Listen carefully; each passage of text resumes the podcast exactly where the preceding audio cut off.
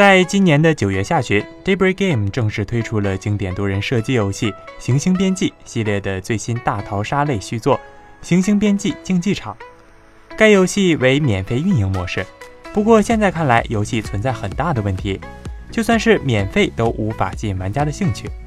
近日，官方开发团队在 Steam 发布公告表示，游戏玩家数量没有达到预期目标。他们最终决定将于北京时间二零二零年一月十一号上午九点关闭游戏服务器。目前，他们正在与 Steam 积极协商，确保抢先体验期间购买了东西的玩家在服务器一月关闭后都能获得全额退款。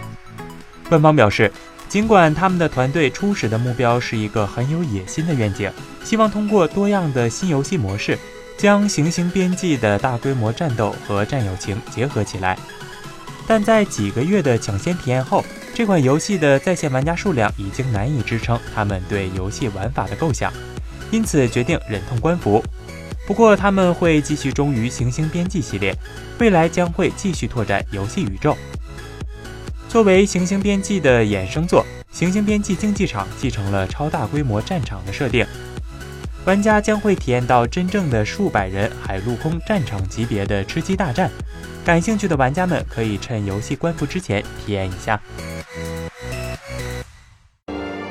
请扫描以下二维码，添加关注“游戏风云”官方公众号，